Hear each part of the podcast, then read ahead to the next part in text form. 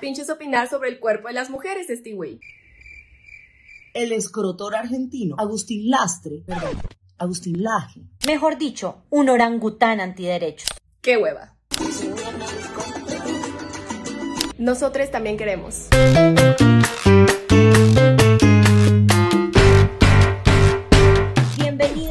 Caldera, el noticiero feminista de la revista Volcánicas, creado para expresar nuestra indignación y para compartir algunas iniciativas que están tumbando el patriarcado una noticia a la vez. Ahora también en Spotify y contenidos especiales para nuestras amigas en Patreon. Y en la semana en la que volvió a ganar el Partido Colorado en Paraguay, vimos a la motomami en el Zócalo y logramos que Karl Lagerfeld se revolcara en su tumba al ver cuerpos curvy y grandes en la cala del Met, estas fueron las noticias.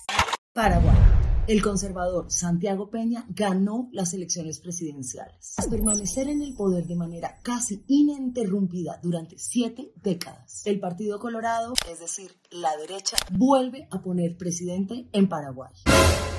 Fijamos sorpresa. Santiago Peña le ganó a su opositor Efraín Alegre, una ventaja de más del 15% de votos. Una campaña plagada de desinformación y discursos antiderechos. El resultado de la elección genera preocupación y desesperanza entre defensores y defensoras de los derechos de las mujeres y la comunidad LGBTIQ+. Aunque en 2017, siendo ministro de Hacienda, Peña se mostró a favor del matrimonio igualitario, su actual postura es en contra del aborto.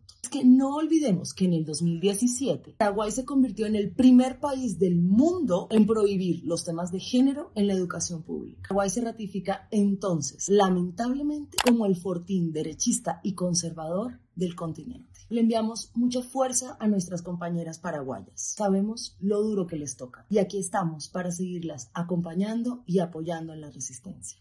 Venezuela. Por primera vez, una mujer trans aspira a la presidencia.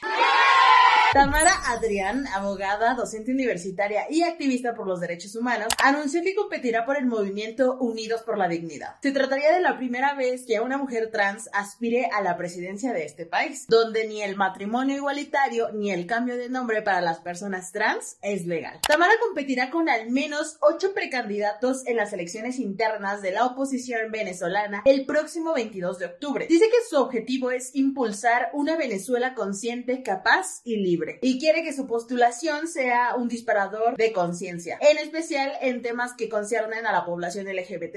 Una de las primeras batallas que la abogada tendrá que enfrentar será definir bajo qué nombre se le permitirá registrar su postulación, ya que en sus documentos de identificación sigue teniendo el nombre que le asignaron al nacer. Celebramos la presencia de diversidades sexogenéricas en la política latinoamericana. Seguiremos atentas a su campaña. México. La antiderechos América Rangel tilda de pedofilia a evento drag. Es que la ignorancia es atrevida. El 30 de abril, por el Día de las Niñas, el Centro Cultural Javier Villaurrutia, ubicado en la Glorieta de los Insurgentes en la Ciudad de México, organizó un evento cultural con cuentacuentos drags para las infancias con la intención de fomentar un mensaje positivo de trato igualitario e inclusión para todos. Y las panistas antiderechos se atacaron. Tanto la senadora Lili Telles como la diputada América Rangel salieron a decir que con los niños no. ¿No qué, señoras? ¿No está bien fomentar la lectura desde el arte? ¿No está bien acercar la cultura a la infancias, Rangel habló hasta de pedofilia. ¡Alguien, por favor, quiere pensar en los niños! Qué oso que la agenda política de esta señora se base en ser una antiderechos, atacar a personas trans, invalidar a infancias y crear pánico moral. Como sea, el evento se llevó a cabo y fue todo un éxito. Algo similar ocurrió en Monterrey, donde se llevó a cabo el Cuentidrag. Dragas como Denise Meisel, Lilith Bardo, Chelsea Green, Sahel Paradise, Richelle y María Snake alegraron a las niñas con sus cuentos. Y aunque los antiderechos se sigan atacando, las infancias se merecen ser libres y diversas y escuchar cuentos narrados por drags. Nosotros también queremos.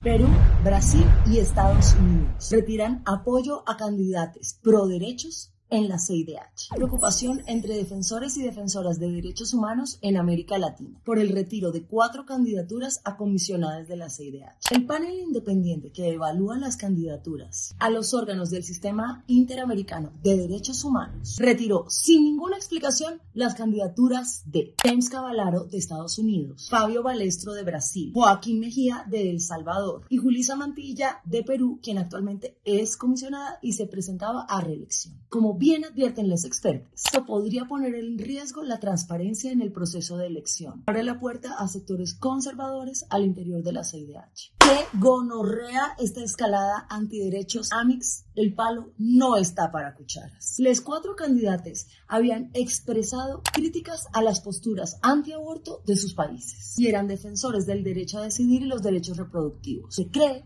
que ese es el motivo detrás del retiro de sus candidaturas. Marca un precedente gravísimo que podría tener implicaciones para la protección de los derechos humanos en la región. Esperamos que se restablezcan las candidaturas y mientras tanto no le quitaremos el ojo a este asunto.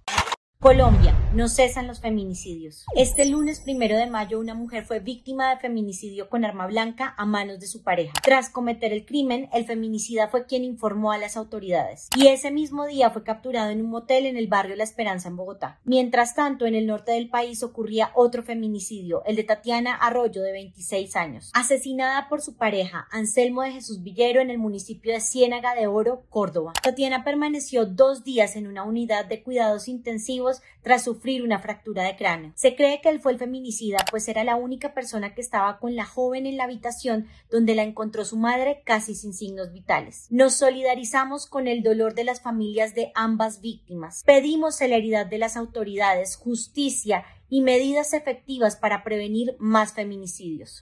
México una madre buscadora entre las 100 personas más influyentes del 2023. María Herrera Magdaleno fue reconocida como una de las personas más influyentes del 2023 por su labor como madre buscadora. María asistió a la alfombra roja de la gala Time 100 con un rebozo bordado con el mensaje más de 100.000 desaparecidos en México hasta encontrarles. María Herrera es madre de 8 hijos y 4 de ellos fueron desaparecidos durante la llamada guerra contra el narcotráfico del expresidente Felipe Calderón. Desde entonces conformó el colectivo de familiares de búsqueda y posteriormente la red de enlaces nacionales, integrada por más de 167 colectivos de búsqueda en todo el país, con el fin de localizar a sus hijos y a otras personas desaparecidas. En 2022, acompañada del Centro PRO, presentó una petición individual contra el Estado mexicano por las violaciones a derechos humanos que han sufrido ella y su familia ante la desaparición forzada de cuatro de sus hijos. Y pues qué merecido que el mundo entero reconozca la importancia de la labor de María, madre buscadora que además del reconocimiento merece justicia. Y en noticias del entretenimiento, la cantante Pink recibe críticas transfóbicas sobre su cuerpo. Verdaderamente la gente transfóbica está muy enajenada. Un tal Stu Peters tuvo la audacia de opinar sobre el cuerpo de la cantante Pink diciendo que no tenía caderas para procrear, insinuando que se trataba del cuerpo de una mujer trans. En primera, deja de pinches opinar sobre el cuerpo de las mujeres, Stewie. En segunda, ¿qué? ¿Ahora van a asumir las identidades de género por las caderas? Basta de estupideces.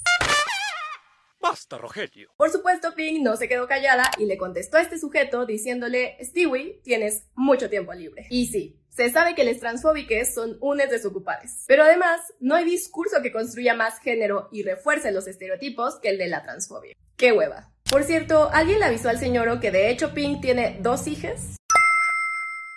Y la raciperla de la semana va para el escrotor argentino Agustín Lastre, perdón, Agustín Laje. Volvió a pasearse orondo por la Filbo con sus discursos antiderechos y además tuvo eco en los medios más fachos de Colombia. Pues esta vez salió con la joya del racismo a la inversa, adjudicándoselo atentas a Francia Márquez. La audacia. En la entrevista aseguró además que la vicepresidenta era mononeuronal por admirar el sistema de salud de Cuba. También dijo que Márquez es racista por justificar el uso de un helicóptero para llegar a su casa. Que usted no va a entender el racismo ni aunque se lo expliquen con plastilina. Y si no le gusta que la vice use el helicóptero, pues de malas.